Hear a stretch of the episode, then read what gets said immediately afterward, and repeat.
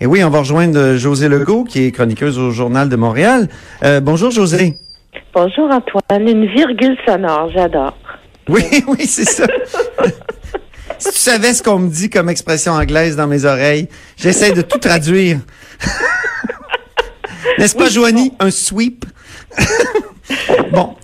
Euh, non, mais on s'amuse. Et, donc, dépôt du budget fédéral aujourd'hui, à quoi s'attendre selon toi, euh, José? Je sais pas si tu as écouté notre discussion, mais on vient de, décortiquer les, retombées constitutionnelles politiques de, de, cette affaire du budget fédéral. Bon, ben je, non, malheureusement, mais je vous, je vous écouterai en balado. oui. Euh, non, non, mais c'est vrai, c'est, toujours une bonne idée, ça. Euh, donc, à quoi s'attendre? Bon, évidemment, on va un petit peu regarder le contexte. Hein? Euh, on va regarder le contexte un petit peu plus facile, le contexte économique. Bon, on sait que le gouvernement Trudeau s'est démarqué hein, à l'élection de 2015 en acceptant de faire des déficits, hein, n'a pas succombé à l'obsession du déficit zéro.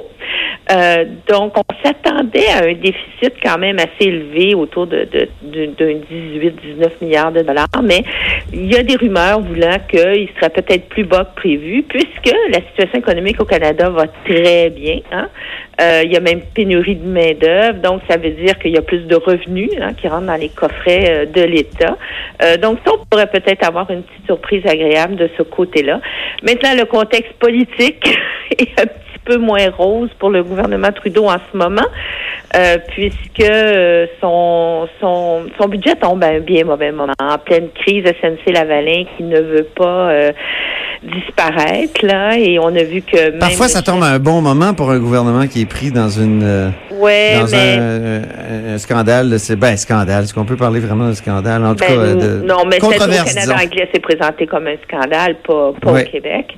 Euh, mais oui, ça pourrait servir de diversion, euh, me diras-tu, mais euh, c'est que là, en ce moment, euh, et depuis le début de cette crise-là, le 7 février, le, le, chef du Parti conservateur, tout particulièrement Andrew Scheer, en profite dans les sondages. Hein, le Parti libéral baisse, le Parti conservateur monte, encore une fois, surtout au Canada anglais.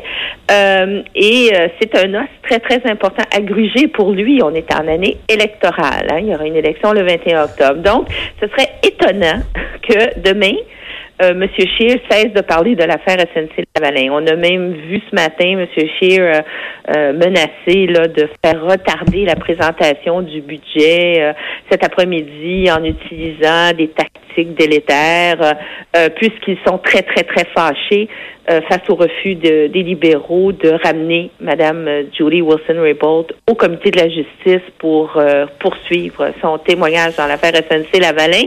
Alors, ce serait, oui, dans une situation idéale, une bonne idée, mais le gouvernement Trudeau n'est pas dans une situation idéale en ce moment. Donc, euh, euh, ça risque malheureusement pour lui de faire les nouvelles peut-être 24 à 48 heures, mais l'affaire SNC-Lavalin, euh, le Parti conservateur ne laisse pas ça aller et les médias canadiens anglais non plus.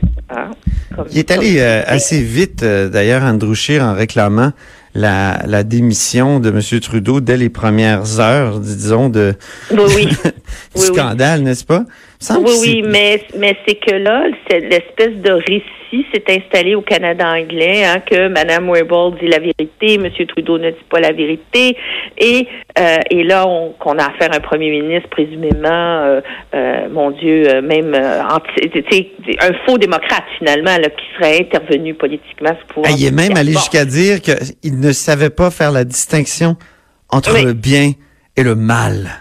Oui, ben c'est ça, ça, faisait un peu W. Bush avec l'axe du mal, là, on se souvient de ça. Euh, ça faisait vieux preacher aussi. Mais ça, mais ça fonctionne auprès d'un certain électorat au Canada ah, anglais. Ben les chiffres nous le disent. Hein? Même en Ontario, les conservateurs mènent euh, maintenant.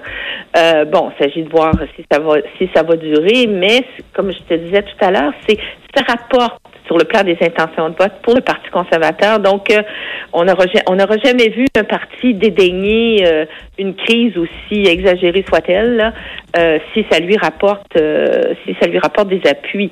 Donc, oui, le budget. Bon, alors techniquement à quoi on s'attend, si on oublie l'affaire euh, Wilson-Raybould de deux petites minutes et SNC-Lavalin. Euh, bon, euh, on avait beaucoup parlé d'une la possibilité d'une assurance médicaments nationale, hein, basée un peu sur le modèle euh, du Québec, mais bon, semblerait-il que il y aurait des ce serait les études sont pas encore tout à fait prêtes, donc peut-être des mesurettes là-dessus. après, ça a été beaucoup attaqué à la pauvreté des enfants, hein, qui a quand même été un succès sous le gouvernement Trudeau. La pauvreté des enfants a, a diminué au Canada pour la première fois depuis longtemps sous son règne. mais là, on s'attend à ce qu'il qu'il fasse de l'œil euh, financièrement aux aînés. Hein? Bon, parce qu'on sait qu'on vit plus longtemps euh, et il y a beaucoup d'aînés à petits revenus ou à faible revenu qui ont besoin d'aide financière, etc. On parle aussi possiblement d'aider les jeunes familles à l'achat euh, d'une première maison.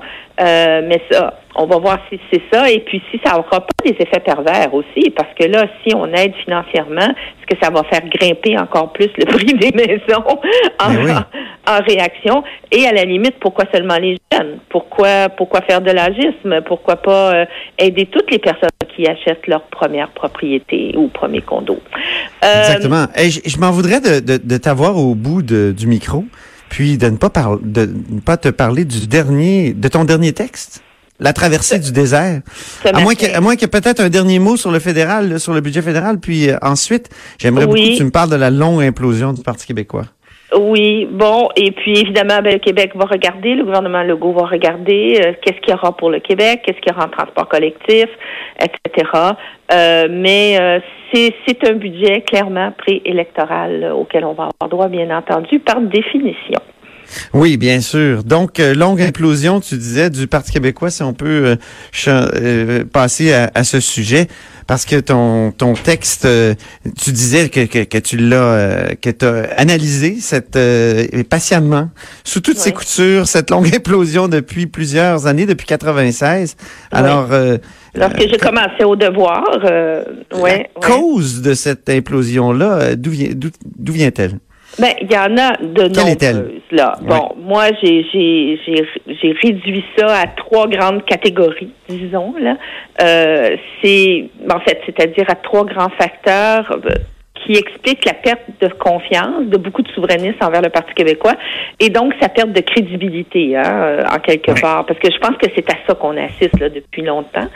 Euh, et je, je, je, je, je mets ça dans trois, euh, trois facteurs, c'est-à-dire les, le Parti québécois qui a finalement, au fil des ans, euh, plus ou moins abandonné, sauf à de rares exceptions, ces trois piliers principaux. Hein. Donc, la promotion de la souveraineté, et là, je le confonds pas avec le référendum, là, donc la promotion de la souveraineté. Si on a une, si on a une, des jeunes aujourd'hui qui savent pas ce que c'est, euh, que ça les intéresse pas, ben c'est ça la grande raison. Hein, ils n'ont pas été socialisés dans ce, à ce sujet-là de débat public. Euh, et aussi euh, le refus de renforcer la loi 101 lorsqu'il y a eu déjà des indicateurs qui montraient un début de recul à la fin des années 90, etc. Ça, ça a déçu beaucoup de souverainistes. J'ai beaucoup, beaucoup, beaucoup couvert euh, et j'avais moi-même co-dirigé un rapport sur la ben situation de la langue française. Alors, euh, j'ai non seulement j'ai couvert, mais j'ai vécu cette, cet épisode-là et j'ai vu ce que ça avait comme effet sur le mouvement souverainiste. Euh, et évidemment, ce que j'appelle un peu comme M. Parizeau le, faisait, l'obsession du déficit zéro, euh, mhm. qui a éloigné euh, plusieurs de ses alliés traditionnels plus progressistes, dont certains syndicats très puissants. Alors, à un moment donné, au fil des ans, euh, le mouvement souverainiste, je ne parle pas seulement du PQ, là, mais le mouvement souverainiste c'est comme démobilisé parce que, parce que le PQ ne le mobilisait plus. C'est ça. Alors, ceci expliquant cela. José, je suis obligé de t'arrêter. Je te remercie beaucoup. Je, dis aux auditeurs d'aller écouter, euh, donc euh, d'aller lire plutôt, euh, ou peut-être écouter, oui, sur, toutes nos plateformes, cet entretien, mais aussi aller lire La traversée du désert. C'est un texte que tu as publié sur sur toutes nos plateformes aussi. Alors, merci beaucoup. à la prochaine, José Legault. Je peux terminer, Antoine, dans la foulée de, évidemment, du départ de Catherine Fournier du caucus péquiste. Oui, oui, exactement. Merci ben, infiniment. Ben, merci, Antoine. À la prochaine. Après la pause, Linda Caron, la présidente euh, du Parti libéral du Québec.